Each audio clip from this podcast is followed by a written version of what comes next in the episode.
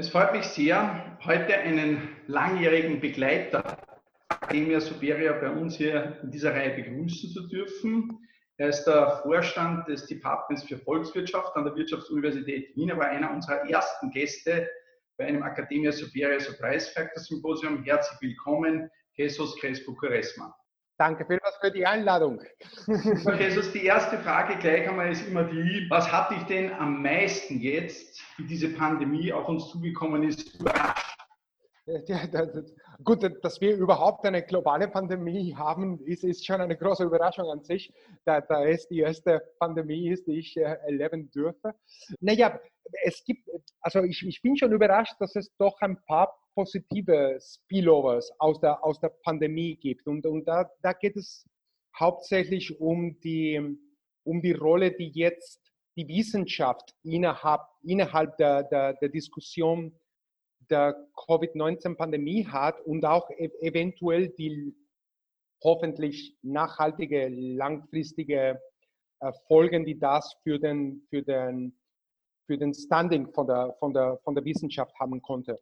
Also zum ersten Mal wächst sozusagen jetzt gerade eine Generation, die im Fernsehen Wissenschaftler, Mathematiker äh, sieht, die ihre Modelle dort präsentieren und die sozusagen evidenzbasierte äh, Politik verursachen wollen. Und das ist etwas für mich, was, was eigentlich eine, eine interessante Überraschung war, weil gleichzeitig natürlich mit der Pandemie kam zusammen, das war leider keine Überraschung für mich, kam auch sozusagen ein, ein Wiedererleben von dieser verschwörungstheoretischen äh, Narrativen, die die natürlich viele, viele Personen auch irgendwie brauchen in einem, in einem, in einem Moment von Ungewissheit.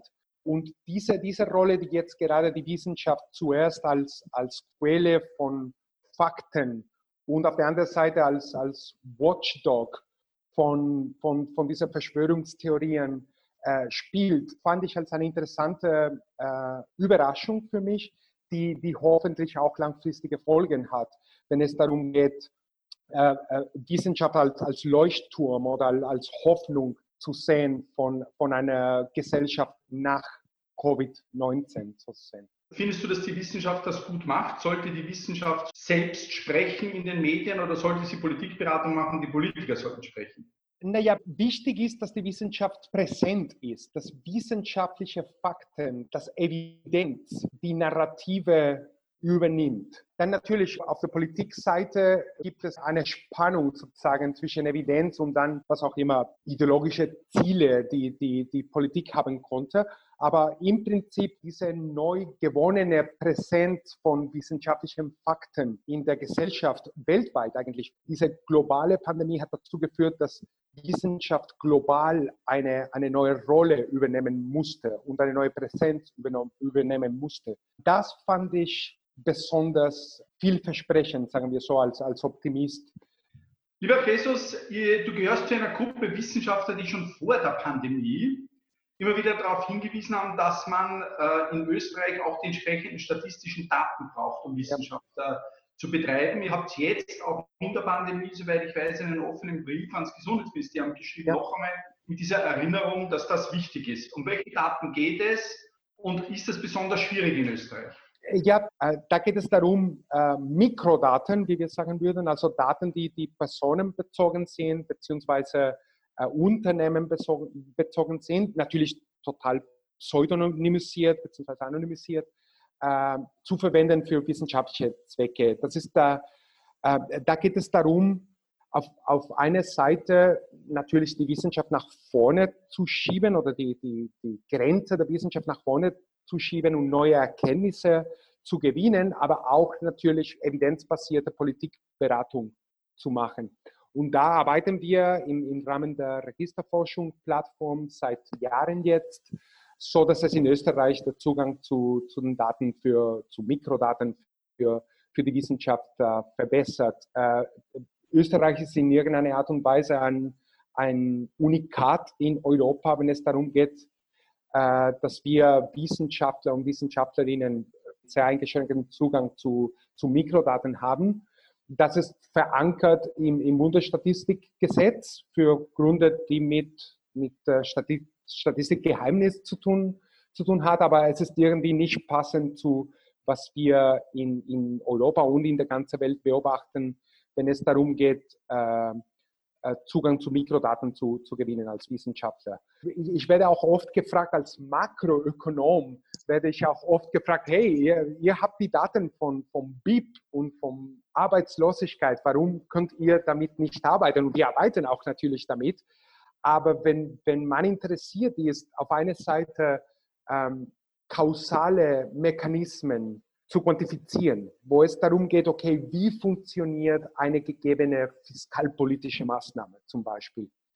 Äh, da brauchen wir natürlich Daten, die mit den Individuen zu tun haben oder mit den Firmen zu tun haben, so dass wir verstehen können, wie die Mechanismen, die von, sagen wir, einer Erhöhung von Steuern zu dem BIP als, als aggregierte Masse führen, wie diese Mechanismen ausschauen und so dass wir sie auch als kausale Mechanismen betrachten können und messen können.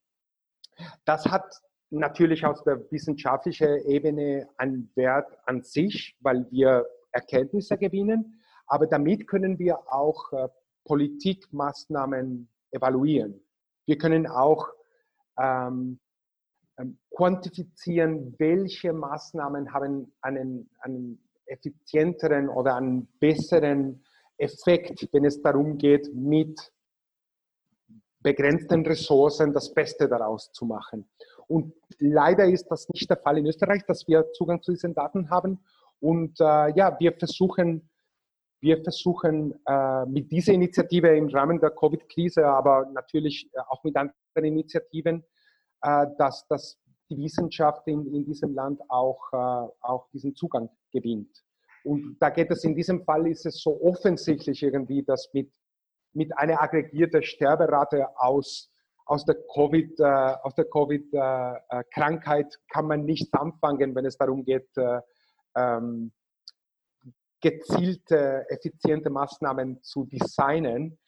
Dafür, wenn wir Mikrodaten haben über Vorkrankheiten von Personen bis zu Ausbildungsniveau, Einkommensniveau, dann kann man natürlich äh, äh, politische Maßnahmen oder, oder fiskalpolitische Maßnahmen sogar zusammenschnüren in eine Art und Weise, wo man viel gezielter dann ein, ein, ein Ergebnis bekommen kann. Du bist ähm, schon zitiert worden, jetzt in letzter Zeit mit, soweit ich mich erinnere, deiner Prognose in etwa 6% ist das Minus BIPs, ja, 4 bis 6 Prozent, ja, stimmt. Etwa drei Jahre lang glaubst du, wird es dauern, dass äh, die Wirtschaft äh, sich sozusagen wiederholt. Kannst du das ein bisschen erläutern? Ja, sicher. Äh, was wir gemacht haben, war so eine Art, äh, eine Art äh, Nowcasting, also statt Forecasting sozusagen ein Nowcasting, sozusagen eine, ein Snap-Forecast wo wir versucht haben, mit einem, mit einem Modell, das, das in IASA, das Institute for Advanced Applied Systems Analysis, äh, entwickelt wurde, haben wir versucht, eine, eine schnelle Einschätzung vom, vom Durchlauf sozusagen von der Krise auf wirtschaftlicher Ebene zu, zu quantifizieren und, und, und auch zu verstehen, welche Art von Folgen wird die Covid-Krise haben, wenn es darum geht, äh, Arbeitslosigkeit, äh, äh, BIP, auch die äh, sagen Mehrwert nach Sektoren. Äh, und da war die Idee, wir, wir brauchen ein Modell auch, dass die ganzen Netzwerke, die innerhalb einer, einer Volkswirtschaft stattfinden, das heißt, die, die Verlinkungen zwischen Sektoren und die Verlinkungen zwischen Sektoren und mit der Rest der Welt in so eine kleine offene Volkswirtschaft wie Österreich, dass das eigentlich gut quantifiziert wird und dargestellt wird. Und dann haben wir mit einem eigentlich sehr sophistizierten Modell das simuliert. Das heißt, der, der Schock, die, die Arbeit haben wir so Anfang April gemacht. Das heißt, das war mit den Daten von den Effekten von Covid auf Arbeitslosigkeit nach Sektoren Ende März, Anfang April. Wir, würden, wir werden das auch ähm, updaten in, der, in den kommenden Wochen um ein Gefühl zu bekommen, okay, wie, wie entwickelt sich diese, diese Simulation. Und was wir gemacht haben, ist einfach diesen Schock zu simulieren und zu sehen, okay, wie verbreitet sich der Schock vom Lockdown? Weil natürlich, der Schock ist ein sehr interessanter Schock aus einer wirtschaftswissenschaftlichen Perspektive, weil es ist ein Angebotsschock. Da geht es darum, es gibt, es gibt Güter und Dienstleistungen, die nicht mehr angeboten werden dürfen. Und das hat natürlich dann Nachfrage, Nachfragekonsequenzen, weil es Leute gibt, die in Kurzarbeit gehen, beziehungsweise dann ihren Job eventuell verlieren. Und wir wollten simulieren, zuerst, was ist der kurzfristige Effekt und dann, wie wird dieser Effekt sich, wenn diese Maßnahmen äh, sich lockern, wie wird dann diese Transition zum Benchmark oder zum, zur normalen Wachstumstrend dann stattfinden. Und da, da, dafür haben wir ein Modell simuliert, wo man in den verschiedenen Märkten, auch im Arbeitsmarkt, so eine, ein, ein sogenanntes Search-Modell gibt, also ein Suchemodell, wo die, die Unternehmen suchen die neue Arbeitskräfte, die Arbeitskräfte suchen auch einen Job und wo man diese Art von eventuell von Friktionen im Arbeitsmarkt und im, im Gütermarkt passieren, auch da werden in eine ganz realistische Art und Weise. Und die Ergebnisse von diesem Modell, unabhängig davon von, von der, vom, vom, vom quantitativen Ausmaß vom Schock, wir reden von, wie, wie du gesagt hast, vier bis sechs Prozent, abhängig davon, wie lang diese Maßnahmen ähm, äh, dauern, im Sinne von Fall von, vom BIP im Jahr 2020. Es ging um sehr viel äh, darum, äh, wie wird dann der Weg zurück zu, zum normalen Pfad stattfinden. Wird das sehr, sehr schnell in dieser V-Form äh, stattfinden und in, in 2021 sind wir zurück im sozusagen langfristigen Gleichgewicht? Oder wird diese Friktionen, die im Märkten passieren und auch eventuell andere Art von Friktionen, die mit, äh, mit Firmen, die pleite gehen, die pleite gehen zu, auch zu tun haben, oder wird das eine, eine länger, längerfristige U- oder sogar eine L-artige äh, Entwick Entwicklung sein? Und was wir finden, ist, dass es mehr in der Richtung eine U-Entwicklung geht. Das heißt, die, der Pfad zurück zum Gleichgewicht dauert doch wesentlich mehr als ein Jahr. Und unsere Simulationen gehen bis zum Ende vom Jahr 2022. Dort sind wir noch unter Trend, den wir sonst gehabt hätten in dieser Art von counterfactual Denken, äh, wenn die Covid-Krise nicht passiert wäre. Und natürlich, die Sektoren sind, sind auch äh, innerhalb Österreichs. Wir haben das Modell, das Modell ist, ist, so sophistiziert, dass wir es nur kalibriert haben für Österreich. Äh, die, das, der Traum, der langfristige Traum wäre natürlich so ein Modell äh, zu haben für ganz Europa oder für die ganze Welt. Ähm, und, natürlich, der, der, Schock ist sehr asymmetrisch, auch wenn es um, um, um österreichische Sektoren geht. Die, die erwartet so Handel, Tourismus, äh, die, die sind, die sind äh, äh viel mehr viel mehr negativ, äh, negativ äh, getroffen vom, vom Schock als andere Sektoren. Aber natürlich die Verlinkungen zwischen Sektoren führt, führt dazu, dass, äh, dass, es, dass es auch Spillovers gibt aus diesem, aus diesem negativen Schock, die eigentlich in, in, in, in der ganzen Volkswirtschaft gefühlt werden, quantitativ.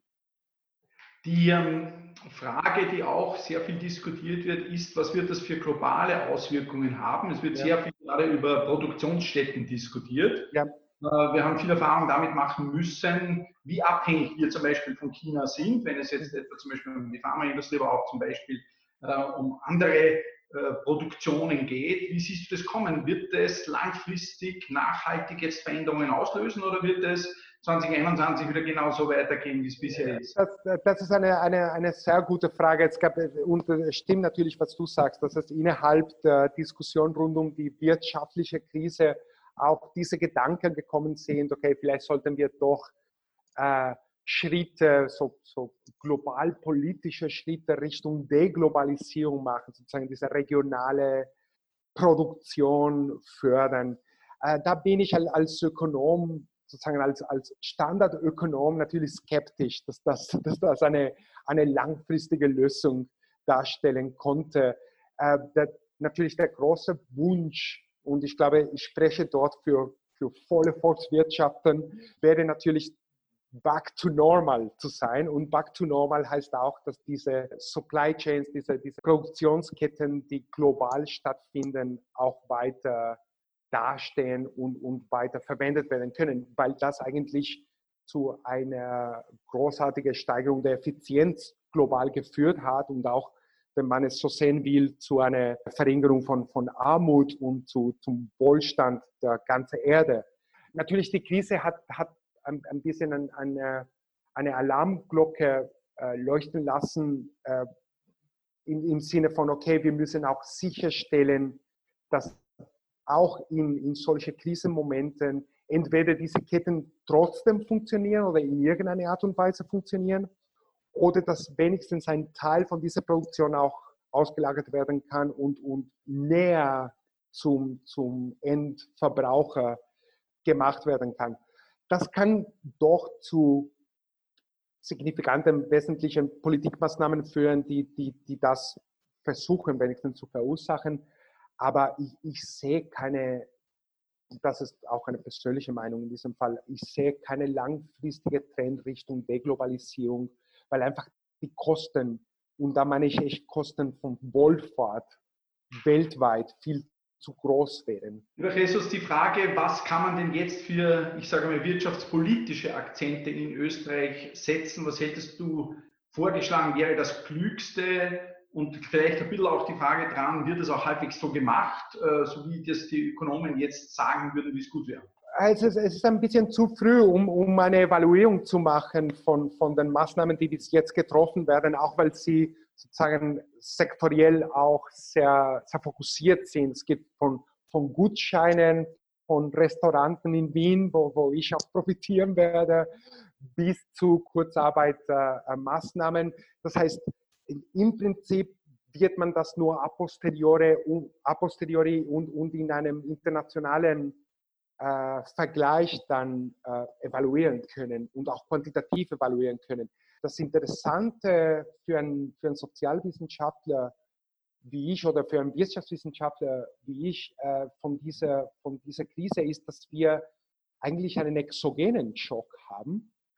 Das heißt, es ist etwas, was von draußen kommt zu, zu, zu, zu einer Wirtschaft, zu einer Volkswirtschaft und wo verschiedene Länder anders reagieren. Das heißt, wir, wir haben diese exogene Variabilität, die man sich von, von Lab-Experimente sich äh, äh, erwartet, haben wir plötzlich gehabt. Das heißt, a posteriori in ein paar Jahren, hoffentlich früher, äh, werden wir auch in der Lage sein, Politikmaßnahmen viel genauer zu evaluieren, wie wir bis jetzt das machen konnten, weil wir plötzlich ein Naturexperiment vor unseren Augen haben.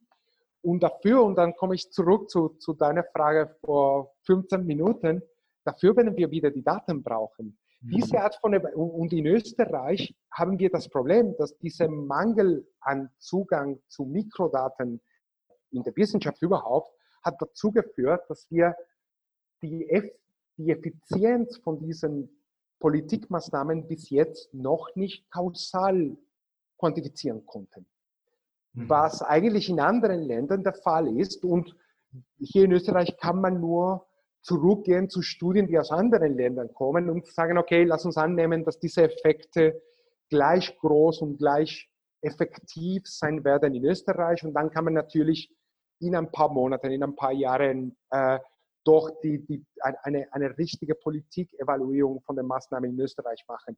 Leider können wir das nicht aus österreichischen Erfahrungen und Daten in der Vergangenheit machen, weil wir keinen Zugang zu diesen Daten gehabt haben, die, die eine genaue und kausale Evaluierung von Politikmaßnahmen äh, erlauben würde.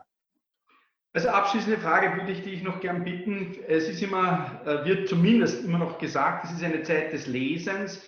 Viele Menschen sind ja immer noch in einer Art Zurückgezogenheit. Es wird zwar jetzt natürlich immer weniger. Hast du irgendetwas, einen Tipp, wo du sagen würdest, also das könnte man lesen, es kann ein Buch sein, ein Blog sein, den man verfolgen okay. soll.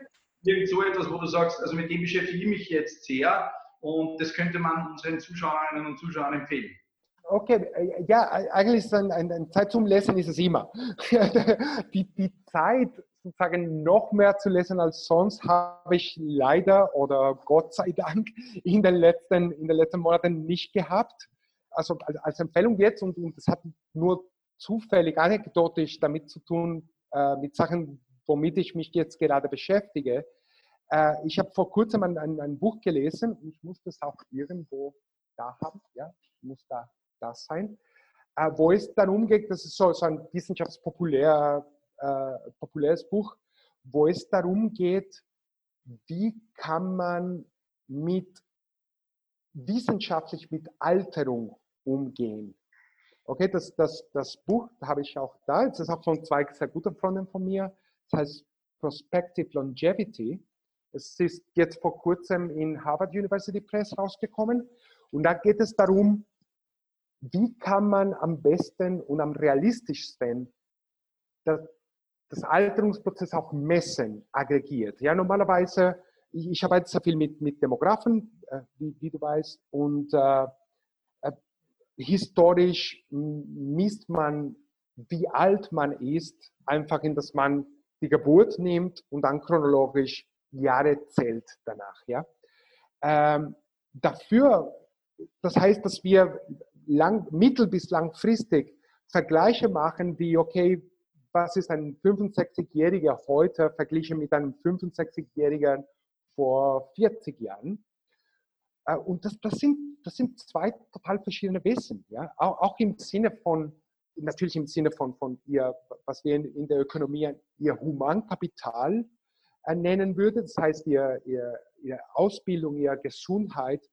Und das bedeutet eigentlich, dass ein 65-Jähriger heute konnte auch so etwas wie ein 55-Jähriger vor 40 Jahren sein. Und das kann man eigentlich relativ schnell entdecken, in dass man die sogenannte Remaining Life Expectancy, also die Lebenserwartung in einem gegebenen Alter misst. Und dass man also Alterung statt von der Geburt vom Moment des Todes zurückmisst. Und das erlaubt eigentlich einen Vergleich über Generationen, über Jahrzehnte, über Jahrhundert, Jahrhunderten, die dazu führt, dass, dass man auch ein, ein, ein Gefühl bekommt, sind wir doch älter geworden oder nur chronologisch älter geworden und doch äh, im, im Sinne vom, vom, vom Lebensstil bis zur Gesundheit doch entweder gleich jung geblieben oder noch jünger geblieben. Und um dieses Buch, äh, äh, in, in, diesem Buch machen, machen Warren Sanderson und Sergei Scherbow, die, die beide auch im Wittgenstein Center for Demography and Global Human Capital auch meine Kollegen sind äh, und womit ich auch ge äh, gerne und oft gearbeitet habe, die, die, die beantworten diese Frage und die, die kommen zu einer neuen Messung von Alterung, die doch Alterung in einer Art und Weise misst, die vergleichbar über Jahrzehnte und Jahrhunderten ist und die auch mit dieser, dieser äh, bedingte Lebenserwartung zu tun hat. Und das Coole an, an, an dem Buch, äh, an das Buch ist, dass, äh, dass sie auch an sich ein, einen empirischen Beweis, einen empirischen Beweis liefern, dass äh, das 40 das der neue 30 ist und dass das 50 der neue 40 ist. Und das ist natürlich für Leute, die schon, die schon sagen, Richtung, Richtung Middle Age kommen, äh, eine, eine ganz nette Nachricht, dass es eine evidenzbasierte äh, Grundlage gibt, dass wir doch jünger sind, als wir denken. Lieber Jesus, ganz, ganz herzlichen Dank für deine Beantwortung der Fragen. Ich wünsche dir alles, alles Gute, jung bleiben, gesund bleiben. Ich bedanke mich bei allen Zuschauerinnen und Zuschauern fürs Zuschauen. Danke dir. Es war ein Vergnügen, wie immer. Es freut mich auch, dich wiederzusehen und bis bald.